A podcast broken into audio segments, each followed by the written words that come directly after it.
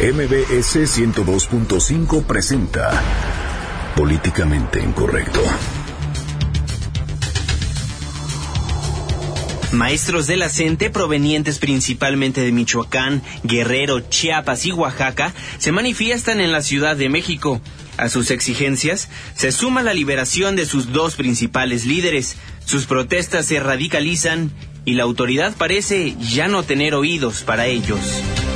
Será hasta el 2 de julio cuando sabremos si deja la presidencia del PRD Agustín Basabe. Fue por Joel Ortega que nos enteramos de fecha y casi hora en la que Basabe presentaría su renuncia.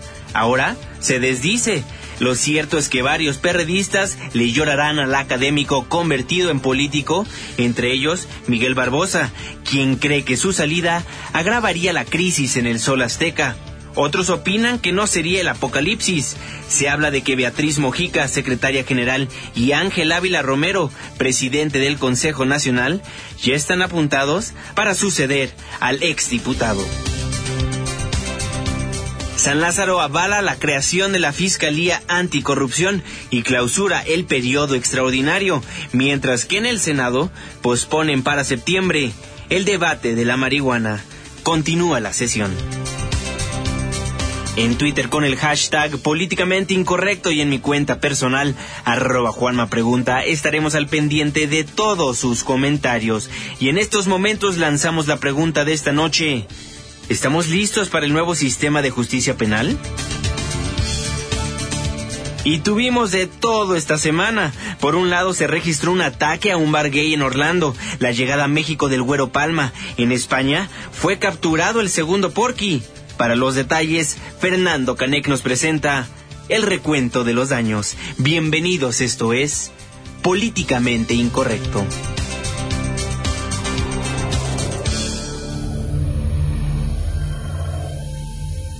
Estás a punto de entrar a una zona de polémica y controversia. Una zona de discusiones álgidas y análisis mordaz. Estás entrando al terreno de Políticamente incorrecto. Entra bajo tu propio riesgo.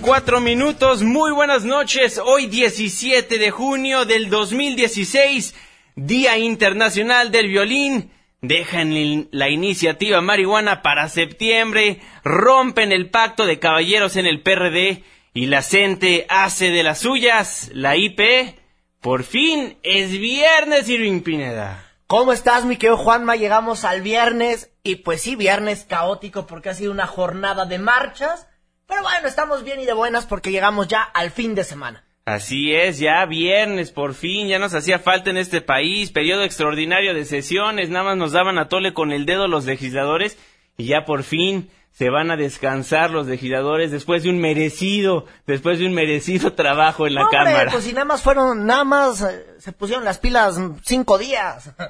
Pues sí, oye, marchas en el Distrito Federal en esta nueva Ciudad de México la gente hace de las suyas nuevamente. Sí, fíjate que comenzaron desde temprano, ellos estaban en la zona de Toluca y en la caseta de Santa Fe, llegaron y bueno, pues ellos, eh, bueno, pues la policía intentó evitar que llegaran a la Ciudad de México, sin embargo no se pudo, luego se reunieron en la columna de la Independencia, en el Ángel de la Independencia, pues en punto de las 16 horas y de ahí marcharon, ahora sí que pretendían llegar al Zócalo Capitalino, pero los retuvieron como siempre en Avenida Juárez y el eje Lázaro Cárdenas, ahí en esa esquina pues que los detienen a los profesores. Exactamente, nuestro reportero Rocío Méndez nos tiene todos los detalles. Adelante, Rocío, muy buenas noches. Juan Manuel, ¿qué tal? Muy buenas noches. Efectivamente, ha sido una larga jornada de protestas en donde el, la voz o el llamado más reiterado fue diálogo. Evidentemente también se planteó que esta resistencia en contra de la reforma educativa por parte del magisterio disidente es eminentemente porque no observan modificaciones reales en el terreno del salón de clases.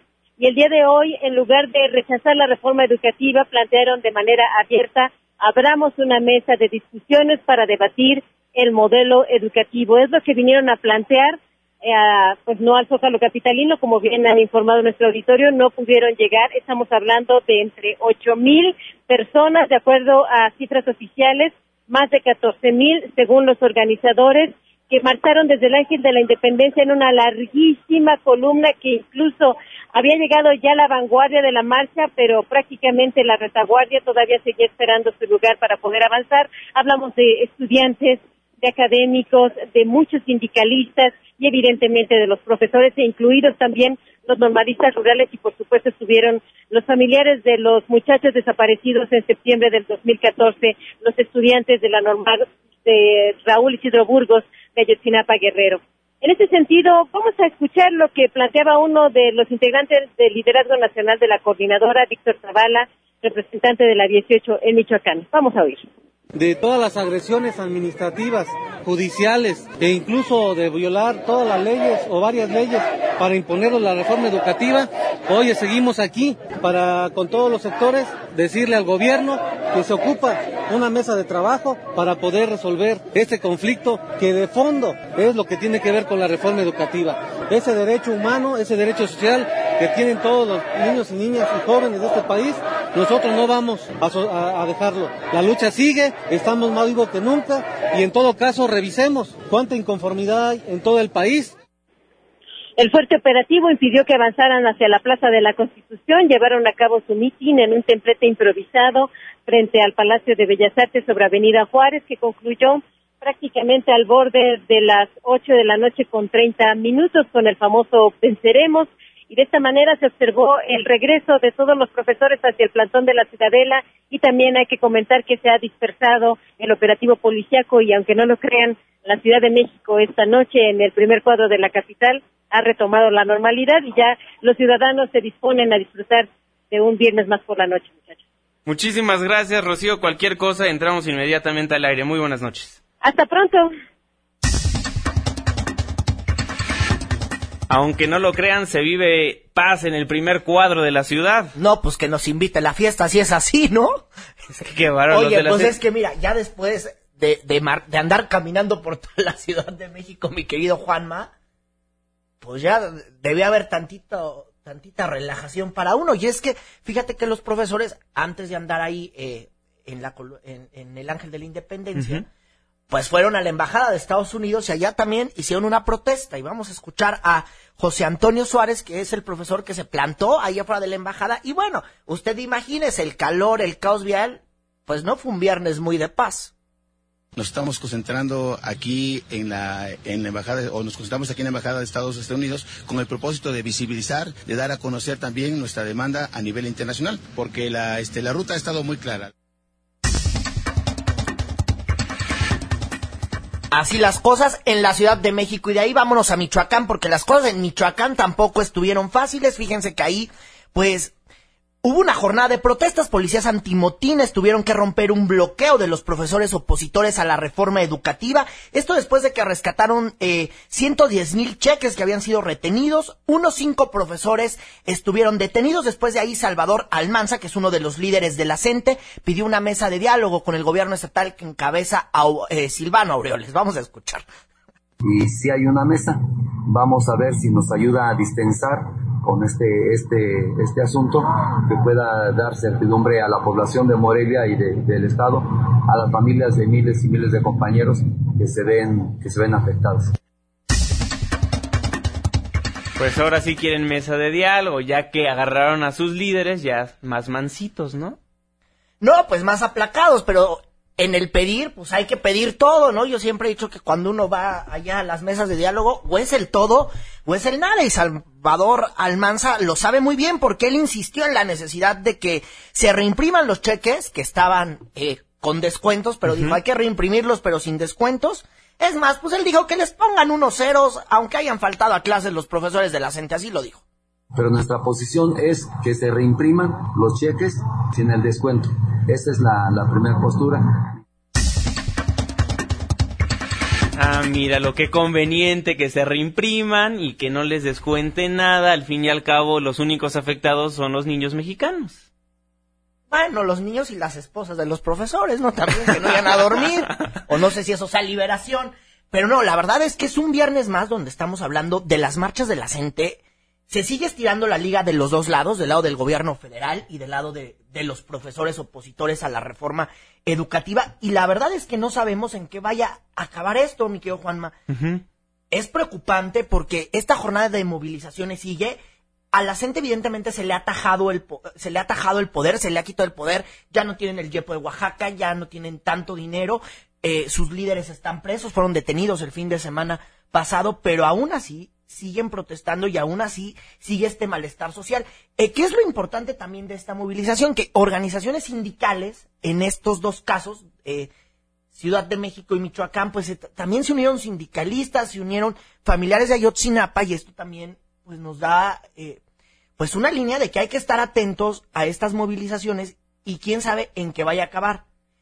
Hay que decirlo yo y hay que reconocerlo abiertamente.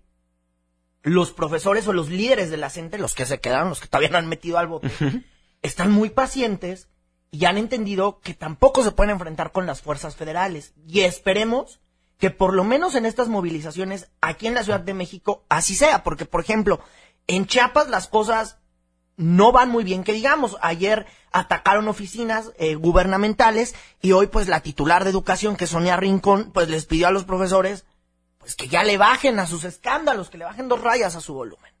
Creo que estos actos no son justos ni son actos que puedan ayudar a resolver problemas que se tienen. Yo invito a que reflexionen sus actitudes para que no caigamos en actos de barbarie. Pues sí, que no caigan en actos de barbarie y lo que están haciendo hasta el momento, ¿cómo se clasifica? Como casi. Como casi actos de barbarie. Qué bueno que, no, que, que nos los aclararon, ¿no? Oye, ¿cómo ves al gobierno federal en todo esto? Aurelio Nuño se ve con la mano bastante firme, la reforma educativa sigue, están en la cárcel los líderes de la CENTE por pues por presuntamente lavar dinero, más de millones de pesos, 34 millones se le pues acusa la a acusación Rubén es escandalosa, ¿no? La acusación escandalosa, yo no sé si Nuño tenga la mano firme, habrá que ver, habrá que revisar en los en los siguientes días. Y bueno, más, más que Nuño es todo en conjunto el gobierno federal, porque son varias instituciones, Claro. gobernación de Miguel Ángel Osorio, lo que dicen los propios pinos. Pero fíjate que también en- este tema de Chiapas, bueno, pues se suma el ZLN o por lo menos opina. El subcomandante Galeano, ¿no? Claro. Antes Marcos. Antes Marcos, pues bueno, pues afirmó que al menos en Chiapas, los de arriba están perdiendo la guerra mediática. Dice él, pues hemos visto familias enteras en el medio rural y urbano que están apoyando al magisterio desde el pasado 15 de mayo. Es la primera vez que hay un pronunciamiento, pues de lo que todavía queda del EZLN, que hay en Chiapas y tiene un poder importante y del cual vamos a estar muy atentos. Esto lo hizo en el documento que se llama Apunte sobre la guerra, eh, que hizo, pues Marcos, ahora comandante Galeano, o- usted lo conoce bien, el encapuchadito ese, que alguna vez... De los llegó- ojos bonitos, ¿no? Ándale, el que llegó alguna vez a una televisora y ahí lo perdimos. Claro. Cuando llegó a la tele, lo perdimos ahí al comandante ahora Galeano. Cent- ¿Cómo ves, Irving, el futuro de la CENTE? ¿Se van a quedar muchísimos más días hasta que liberen a sus líderes sindicales, estos, los maestros de la coordinadora? Pues habrá que estar pendientes de la Asamblea Nacional que tienen habitualmente, eh, bueno, tienen mañana asambleas estatales, hay que decirlo, en estas asambleas estatales son como las propuestas de todo mundo, y luego ya el domingo por la noche, así súper, súper, súper noche, como eso de las 12 de la noche, se hacen las, las asambleas nacionales, que son las que te dan mi querido Juanma, pues el plan de movilización de la siguiente semana. Yo tengo entendido que las movilizaciones van a seguir, pero lo que no nos han aclarado es si se van a intensificar o no. Claro. Hay que estar atentos a eso. Pues ya veremos cómo lo maneja el gobierno federal. Por lo pronto no se está tratando, no se mueve de su mismo eje, se queda paradito la CENTE, diré, disculpen, la CEF y Secretaría de Gobernación en la postura que están manejando y que llevan manejando ya por varios meses. De los dos lados, ¿eh? Sí, sí, sí, De por los dos lados es la misma posición y esperemos que esto termine con buen causa. Así es, 9 con 15 minutos, vamos a un breve corte comercial y al regresar le contamos acerca del PRD. ¿Se rompió un pacto de caballeros? Le contamos después de la pausa.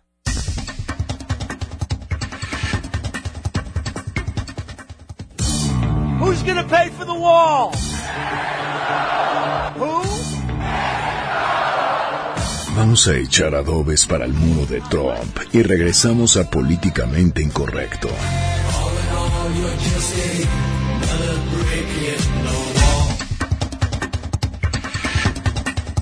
9 con 19 minutos. Muchísimas gracias por seguir acompañándonos en Políticamente Incorrecto, la mesa de análisis y de opinión de Noticias MBS. Muchísimas gracias por escucharnos a través del 102.5 de su frecuencia modulada y por supuesto un gran saludo a todos aquellos que nos hacen el favor de sintonizarnos a través de nuestra página de internet noticiasmbs.com y en Twitter nos empiezan a preguntar qué pasó con Fernando Canek Lamentablemente no nos pudo acompañar porque tuvo otro compromiso, pero no se preocupen, aquí va a estar de vuelta el lunes. La neta es que se fue de fiesta y se adelantó. Esa es la verdadera, la verdadera historia. Que dijo, ya es viernes y es políticamente incorrecto faltar al programa, entonces lo hizo. Sí, no, bueno, le mandamos un saludo al buen Fer. Oye, también, pues si andan de fiesta, van a la fiesta, que nos marquen al 5166125, por favor.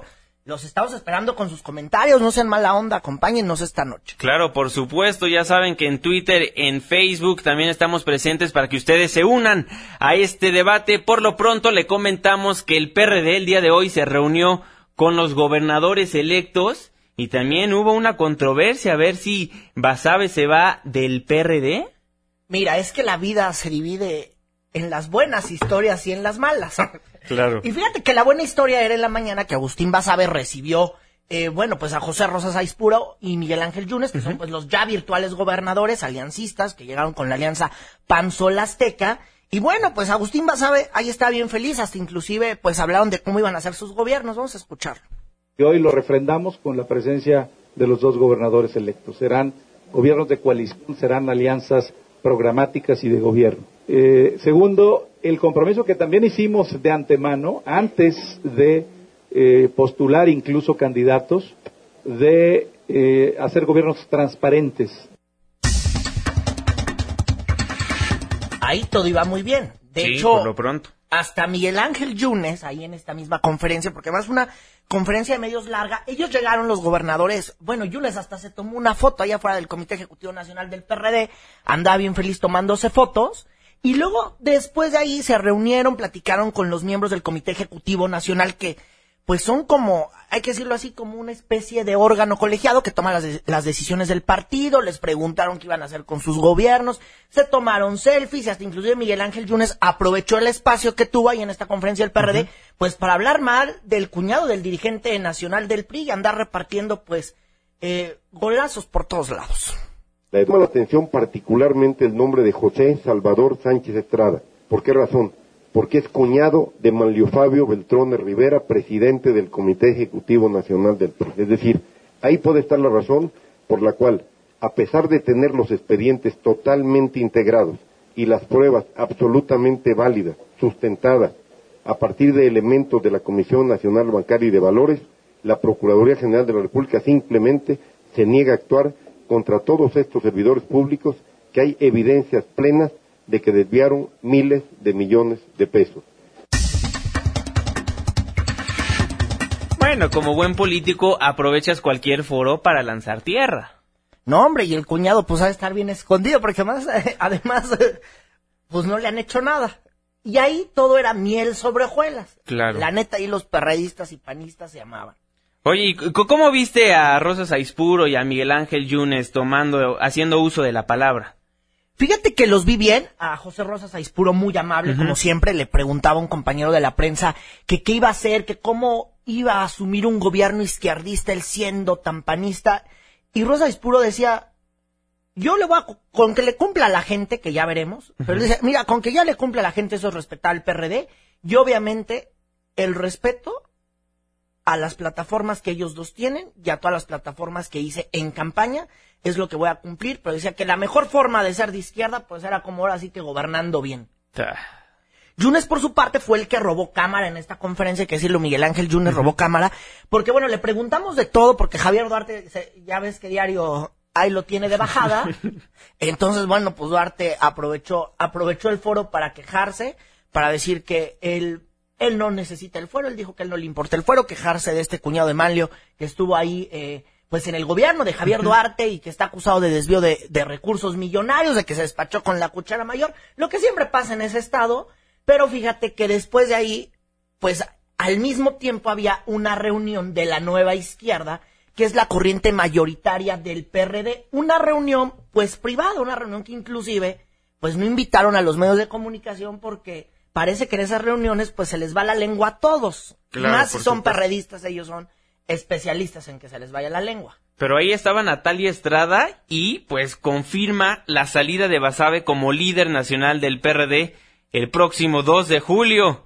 Pues así lo dijo Natalia, muy buenas noches, te escuchamos. Hola, ¿qué tal? Un saludo para ustedes y también para el auditorio. Líder nacional de la corriente Nueva Izquierda, Jesús Ortega, confirmó que el Consejo Nacional Perredista sesionará este 2 de julio para recibir la renuncia de su presidente nacional, Agustín Basabe. Durante la reunión nacional de Nueva Izquierda, donde se realizó un balance y prospectiva de los pasados comicios electorales, expuso que Basabe no ha cambiado de opinión, pero advirtió que su salida no debe representar una crisis al interior del instituto político. Agustín Basar. Nos lo ha platicado, abiertamente nos lo ha platicado. Va a renunciar, va a presentar su carta de renuncia, él tiene sus razones, lo hemos platicado con él, no quiere modificar su punto de vista y va a presentar su renuncia. Con esta información no debería de crear, porque no hay razones, ninguna situación de crisis. Y este cambio en la presidencia nacional del partido, pues debemos de enfrentarlo con toda claridad, con toda firmeza, sin debilidades. Jesús Ortega señaló que tras la salida del actual presidente nacional, Nueva Izquierda debe recuperar su hegemonía para evitar que en el año 2017 se cometan los mismos errores que llevaron a este partido a perder las elecciones en el Estado de México y esto solo se logrará con la permanencia de las alianzas electorales. Y por lo tanto, una de las tareas más importantes que tenemos es como Nueva Izquierda se va a reorganizar en todo el país para que recuperemos la condición de primera fuerza política en el PRD. Porque en la medida en que nosotros tengamos la mayoría en el Consejo Nacional, en esa medida podremos evitar los errores de hace cinco años. En esa medida podremos convertir al PRD en la fuerza determinante e influyente. El expresidente nacional del Sol Azteca refirió que uno de los escenarios es que Beatriz Mojica, actual secretaria general, sea nombrada como presidenta interina del partido y elegir, al concluir su periodo, al nuevo presidente nacional del PRD. Apuntó que el Sol Azteca debe apostar por un escenario como el de Chihuahua, donde hubo una coalición entre partidos y amplios sectores de la sociedad para apoyar a un solo candidato rumbo a las elecciones presidenciales del año 2018. Además, subrayó que los perredistas deben renunciar a la idea de que Andrés Manuel López Obrador sea el candidato presidencial al no representar a una izquierda progresista, sino una posición profundamente conservadora frente a los derechos humanos. Hasta aquí la información que les tengo. Muy buenas noches. Muy buenas noches, Natalia. Muchísimas gracias por la información.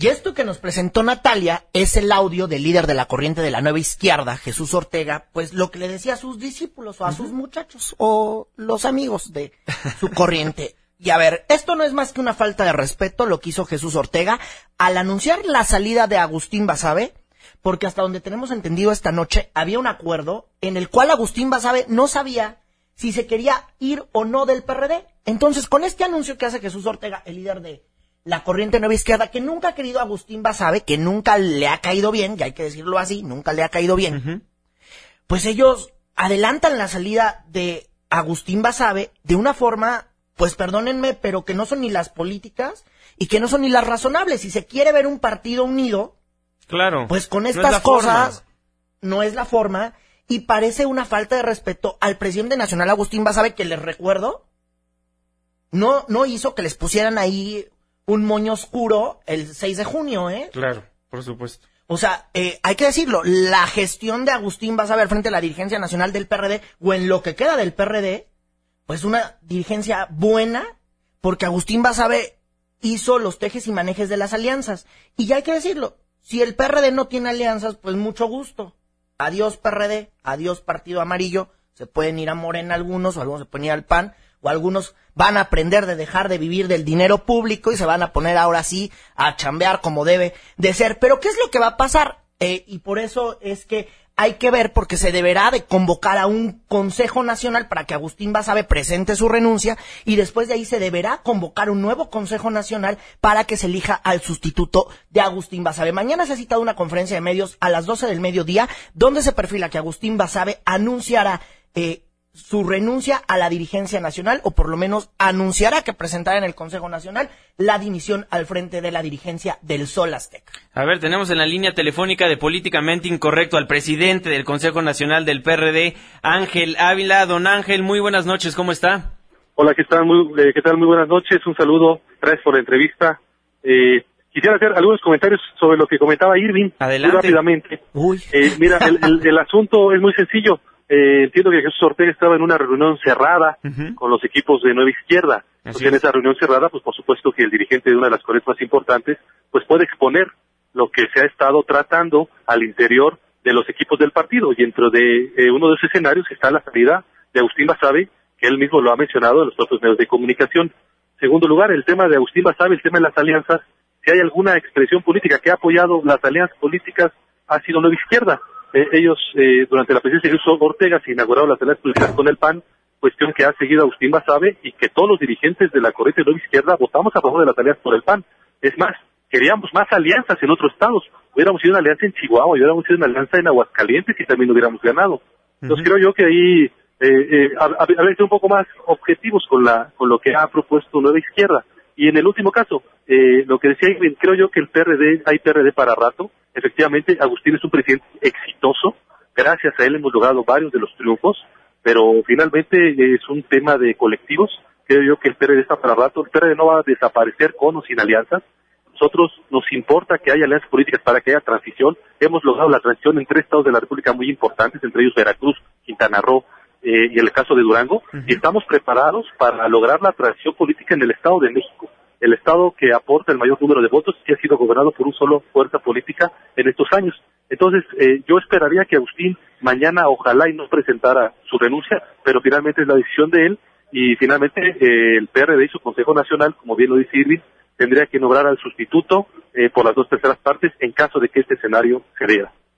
Bueno, pues ahí está eh, mi querido Ángel Ávila, presidente del Consejo Nacional del PRD. Bueno, yo insisto en que a mí no me parece la forma en, cómo surgió y en cómo se emanó a los medios de comunicación, lo dicho por Jesús Ortega, el líder de la corriente nueva izquierda. Pero es una reunión cerrada, Irving, perdón, eh, una reunión privada, no Jesús no convocó a los medios de comunicación para decir, oigan, mañana se va Agustín Basabe, no, había una reunión cerrada del equipo y eh, finalmente había compañeros de los medios de comunicación, él jamás se enteró que era eso, y evidentemente que este tipo de temas y de cuestiones que Agustín está valorando tendría que ser, y por eso fue tocado con el equipo de los dirigentes de Nueva Izquierda, en ese sentido, pues eh, está un audio ahí, pero creo yo que no quiere decir que, que Ortega esté adelantando la pelea de Agustín para nada. Lo hemos dicho en públicamente, lo he dicho yo, lo ha dicho otros miembros del partido de muchas corrientes, creo que Agustín debiera quedarse al frente del partido porque es un presidente exitoso.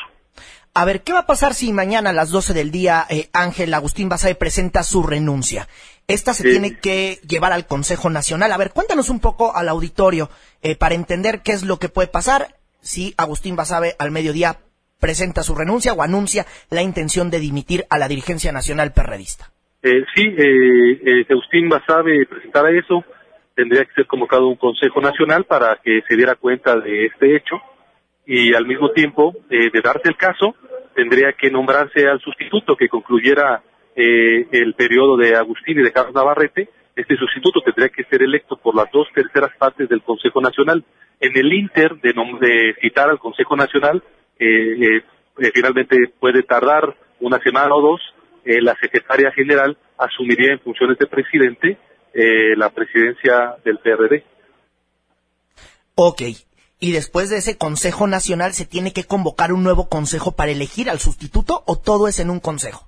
Todo es en un solo consejo, este sería el consejo quien nombrara al nuevo presidente eh, la única condición que nos marca nuestro estatuto es que este eh, nuevo presidente pueda ser electo por las dos terceras partes de los consejeros nacionales, como lo fue en su momento Agustín Basabe.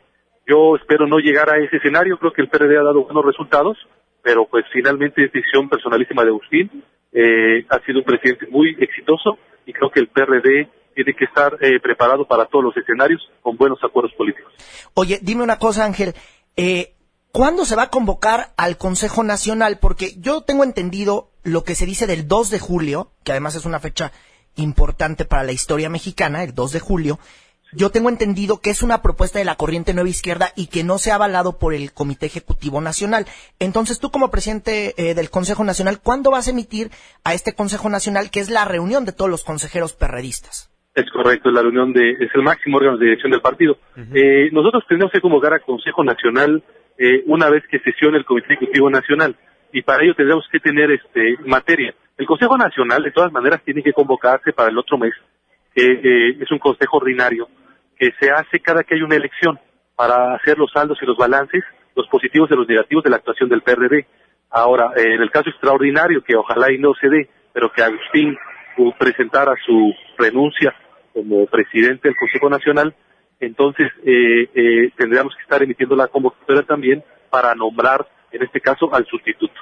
¿Cómo viste a Agustín Basabe por la mañana cuando se reunieron con los gobernadores? Bueno, con los virtuales gobernadores o ya casi gobernadores en el carro. Eh, muy contento, refrentando los acuerdos, eh, comentándoles que el PRD es un partido que lucha por la transparencia, eh, comentándoles que no tenemos una actitud mezquina en términos de eh, apoyar estos gobiernos con nuestras fracciones parlamentarias en la Cámara de Diputados y en el Senado. Estos gobiernos de coalición tendrán todo nuestro apoyo, que al mismo tiempo los acompañaremos en las acciones. Les pedimos transparencia, combate a la corrupción, rendición de cuentas y una agenda social que tiene que ver con el combate a la pobreza y el apoyo a la educación pública. Esos fueron básicamente los temas que tocamos con ellos. ¿Sabemos quién va a estar mañana en esta conferencia, además de Agustín Basabe? ¿Vas a ir? Eh, yo mañana eh, es posible que acompañe a Agustín, pero eh, eh, pues eh, mañana mismo lo valoraremos. Eh, yo espero que eh, lo que se anda comentando de los medios de comunicación, eh, ojalá que no tenga que ver con eso. Te digo, lo vuelvo a repetir, Agustín es una persona muy valiosa en el partido, ojalá que no se dé, pero en dado caso de, que se exponga esta situación, pues finalmente el PRD tiene los métodos para eh, otorgarse estabilidad y seguir caminando y construyendo las alternativas para el 2017 y 2018. ¿Se han convocado a más líderes de corrientes a esta conferencia de prensa citada para las 12 del mediodía de mañana? Eh, por lo que entiendo, solamente se ha dicho que estará el presidente Agustín Bazar. Ok. Bueno, pues vamos a estar muy atentos, Ángel, y pues pendientes de este el Consejo Nacional que vas a citar en julio. Por supuesto que sí, Irving, un saludo a todos los amigos de Políticamente Incorrecto y por supuesto a todo el auditorio que nos está escuchando. Muchísimas gracias, Ángel. Muy buenas noches. Hasta luego, gracias. Bueno, ahí las palabras del presidente del Consejo Nacional del PRD, Ángel Ávila, pues dice que era una reunión privada. Ahí básicamente está diciendo que Natalia se metió de alguna manera infiltrada. Ay, Natalia. Vamos a regañar a Natalia por meterse ahí. Pero bueno, es lo que tienen que decir como partido político, pues para no salir tan raspados de este chisme que se hizo pues bastante viral entre los medios de comunicación, entre nuestros colegas periodistas, pues todo el mundo estaba tratando de, de averiguar si esto era cierto, si esto no era cierto, si Basabe se retira, si no se retira, como ya lo habíamos comentado aquí en Políticamente Incorrecto. De hecho, a lo largo de la semana, la pregunta del día fue en torno a si el PRD debería estar triste de que se va Basabe o debería de quedarse con él. Ahora, importante lo que nos dice Ángel Ávila sobre que él vio muy contento a Agustín Basabe. Ángel Ávila estuvo ahí en esta reunión con los gobernadores. Inclusive yo los vi platicando cuando acaba esta conferencia un rato. Entonces, bueno, esperemos o más de un perradista espera que la decisión de Basabe sea que se quede un rato más al frente de la dirigencia nacional, aunque todo se perfila a que mañana estará presentando su renuncia y desde luego que los, en los espacios informativos de Noticias MBS pues le, le vamos a dar cuenta pues de la información que surja mañana en esta conferencia de medios citada a las 12 del mediodía, hora PRD, pues seguramente 12 y media, una de la tarde. Oye, Irving, ¿crees que realmente dentro de Nueva Izquierda rompieron algún pacto de caballeros por, por anunciar esta virtual salida del presidente Agustín Basabe? Pues yo pienso que sí se rompió por lo menos un acuerdo de palabra. Sí, claro. O por lo menos se dijo algo que no tenían que saber los medios de comunicación y que desafortunadamente lo supieron y como buenos periodistas que somos, pues lo dimos a conocer porque era pues material de relevancia nacional. Claro, por supuesto. bueno, por lo pronto Ángel Ávila nos dice que era una reunión privada, que el PRD, el PRD está más fuerte que nunca y que el presidente Agustín Basabe está muy contento con sus virtuales gobernadores en Veracruz y en el estado de Durango. Nueve con treinta y nueve minutos, vámonos una pausa comercial, pero no se vaya porque al regresar le platicamos del final del periodo extraordinario de sesiones. Una pausa, regresamos.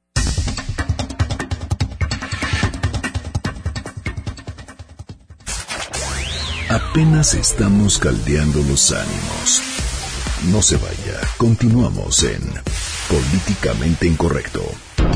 Porque tu opinión es importante, llámanos al 5166-1025. Continuamos.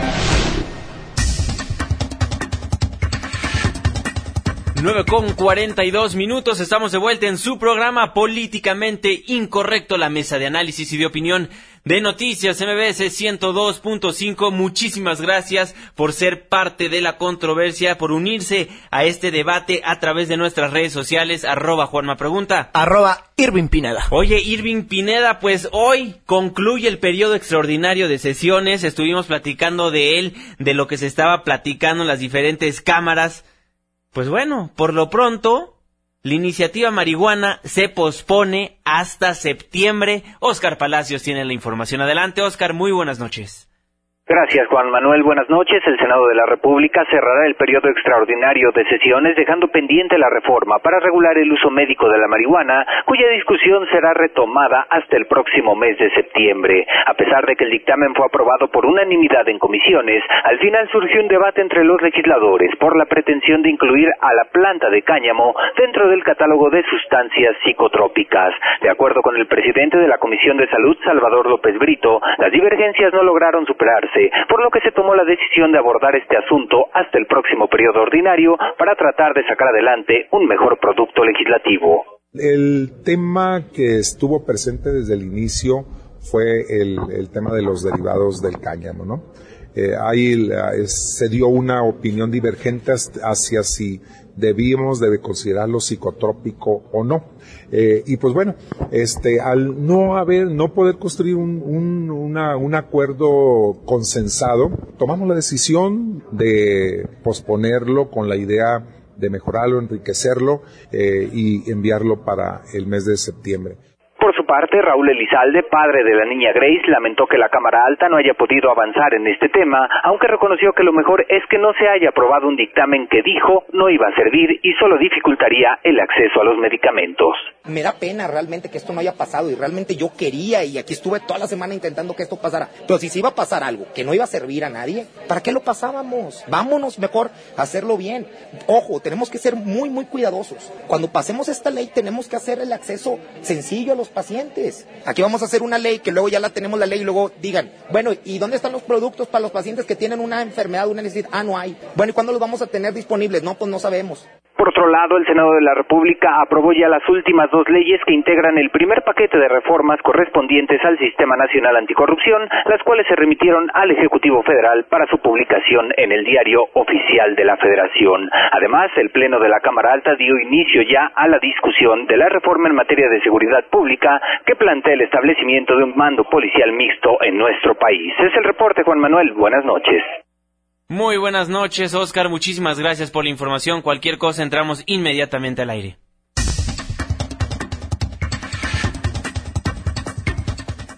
Tenemos en la línea telefónica de Políticamente Incorrecto para platicar acerca del tema de la marihuana en la Cámara Alta a Salvador López Brito, presidente de la Comisión de Salud. Don Salvador, muy buenas noches, ¿cómo está? Muy buenas noches, un gusto saludarte, igual a todo tu auditorio, a tus órdenes. Senador, pues se pospone hasta septiembre la iniciativa marihuana. Así es, fíjate que después de tener una reunión, una sesión de Comisiones Unidas hace cuatro días, donde se aprueba por unanimidad el dictamen, desde hace tres días empezó este, un proceso ahí de, de complicarse, pero prácticamente este, no por la mayor parte de los temas dictaminados, sino porque se eh, quisieron meter otros temas nuevos, eh, básicamente dos, eh, el eliminar eh, de la tabla del 3, del artículo 345, que es una tabla que le da nivel de tanto por sus características terapéuticas como por su agresividad eh, o daño a la salud a los diferentes medicamentos y los clasifica dentro de este cuadro como psicotrópicos. Entonces, ahí hay un tema, el tema del cáñamo. El tema del cáñamo que es una, es una, es un, vegetal eh, que tiene eh, que es de, es, diríamos, de las especies de la cannabis, cannabis, activa, pero con una genética diferente que eh, hace que esta genética hace que eh, el, el, nivel que tienen de tetrahidrocannabinol sea muy bajo. Entonces, eh, pues eh, aquí los algunos organismos de la sociedad civil, algunos senadores estuvieron pidiendo que se sacara del, de la tabla de, medicamentos o de productos que tienen eh, que tienen carácter psicotrópico. Eso creó ahí un, ambiente de diferencias eh, que se dio desde antier tratando de llegar a algún acuerdo todavía ayer y todavía hoy en la mañana no pudimos poner de acuerdo aparte de que se querían introducir también algunos elementos de, de código penal y algunas algunos componentes de justicia penal y hubo pues diferencias entre los diferentes grupos parlamentarios. Eh, estas diferencias todavía hoy en la mañana ya íbamos tratando de llegar a una aproximación, pero finalmente eh, ya la Cámara de Diputados estaría cerrando alrededor de las 2, 3 de la tarde sus temas. Y, y en, en aras de, del tiempo que ya sentíamos la presión del tiempo, se tomó la decisión por un acuerdo y yo lo veo bien, un acuerdo de, de los seis integrantes de las Comisiones Unidas respecto a este tema de uso medicinal o terapéutico de derivados farmacológicos de cannabis, de eh, agotar la, la posibilidad de llegar a, mediante un diálogo, a acuerdos y enriquecer y mejorar el producto que está legislativo y llevarlo, llevarlo al mes, al periodo ordinario que inicia el mes de septiembre. Fue una decisión, creo yo, buena, este, antes de, de, pues, de entrar en una discusión que a lo mejor pudiera ser poco productiva. Y, y pues bueno, pues ante la limitante de tiempo, este, quedamos en ese acuerdo. Es lo que te puedo comentar atorados ahora sí que por el tallo de la planta de marihuana y con ello, eh, senador, lo saluda Irving Pineda, eh, pues ¿qué es el punto más importante que deben de revisar los senadores para que pueda avanzar este documento y pueda subirse al eh, pleno esto, Esto también eh, eh, meter en, la, en, el análisis este a Secretaría de Salud, COFEPRIS, para hacer una buena determinación desde el punto de vista de criterio técnico si estos productos deberán quedar en la lista de psicotrópicos o no eh, de hecho, estos productos derivados del cáñamo tienen en muchos países y desde luego también aquí en México se introducen un gran un gran potencial en cuanto a, a que son eh, son de este estos productos se utilizan en la industria textil, eh, en la industria de cosméticos, de aceites, en lo que es el eh, partes partes automotrices, eh, de lo que es la parte de muebles eh, y también en la industria alimentaria como eh, complementos de la, de la alimentación. Entonces es un, es un, eh, una gama de, utilidades que se puede dar incluso pues para algunas zonas semidesérticas utilizar la plantación cultivo de este, de este tipo de, de arbustos para la producción. Entonces se abre pues una posibilidad, yo, yo pienso que tiene buen futuro y vale la pena este, eh, seguir en, el, en la intención de construir, de llegar a buenos acuerdos y, creo que pudiera ser esto eh, en, en, en, una muy integrada eh, de este, eh, discusión y análisis con también con la parte de la Secretaría de Salud para ver hasta dónde podemos avanzar en esto. Yo creo que está bien, fíjate, habernos dado este tiempo tratando de enriquecer y tener un mejor producto legislativo. De acuerdo, senador Salvador López Brito, presidente de la Comisión de Salud. Si nos los permite, hay que seguir en comunicación y ya veremos cómo avanza en el periodo ordinario de sesiones. Muchísimas gracias, muy buenas noches. Muy buenas noches, un gusto saludar a todo tu auditorio y a tus órdenes, sí, con mucho gusto. Muchísimas gracias, muy buenas noches. Bueno, por lo pronto, atorado eh, la iniciativa marihuana en la Cámara Alta, lo van a dejar para el periodo ordinario de sesiones. En la Cámara Baja, en San Lázaro, pues avalaron crear la Fiscalía Anticorrupción y con eso el presidente de la Cámara Baja, Jesús Zambrano, pues dio por concluido el periodo extraordinario de sesiones. Pues sí, ya se van a la vacación. Así es, ya se van a la vacación. 9 con 52 minutos, una breve pausa comercial y regresamos con el recuento de los daños.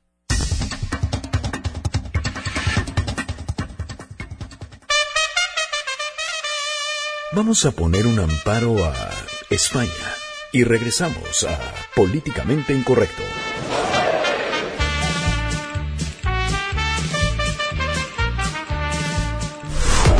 ¿Quieres escribirnos más de 140 caracteres? Hazlo. Incorrecto arroba mbs.com. Continuamos.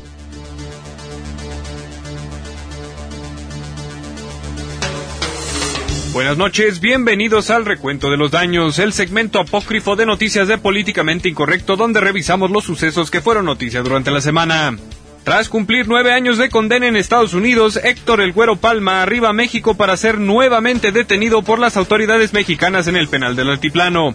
Por su parte, Joaquín El Chapo Guzmán espera ser trasladado a Estados Unidos después de haber escapado de ese penal en mayo de 2014. Esperamos que, a cómo funciona la burocracia mexicana, ya hayan tapado los túneles del penal, pues no creo que Kate el Castillo tenga las fuerzas para echarse la entrevista con el Güero Palma. Absolutamente no, para nada. Me siento usada. Se aprueba la Ley General de Responsabilidades Administrativas en ambas cámaras. La intención original de esta ley era obligar a funcionarios a presentar una declaración patrimonial, una fiscal y de conflicto de intereses oficiales, pero quedó totalmente diluida y restada de dicho propósito por los cambios que PRI y Partido Verde hicieron a la propuesta.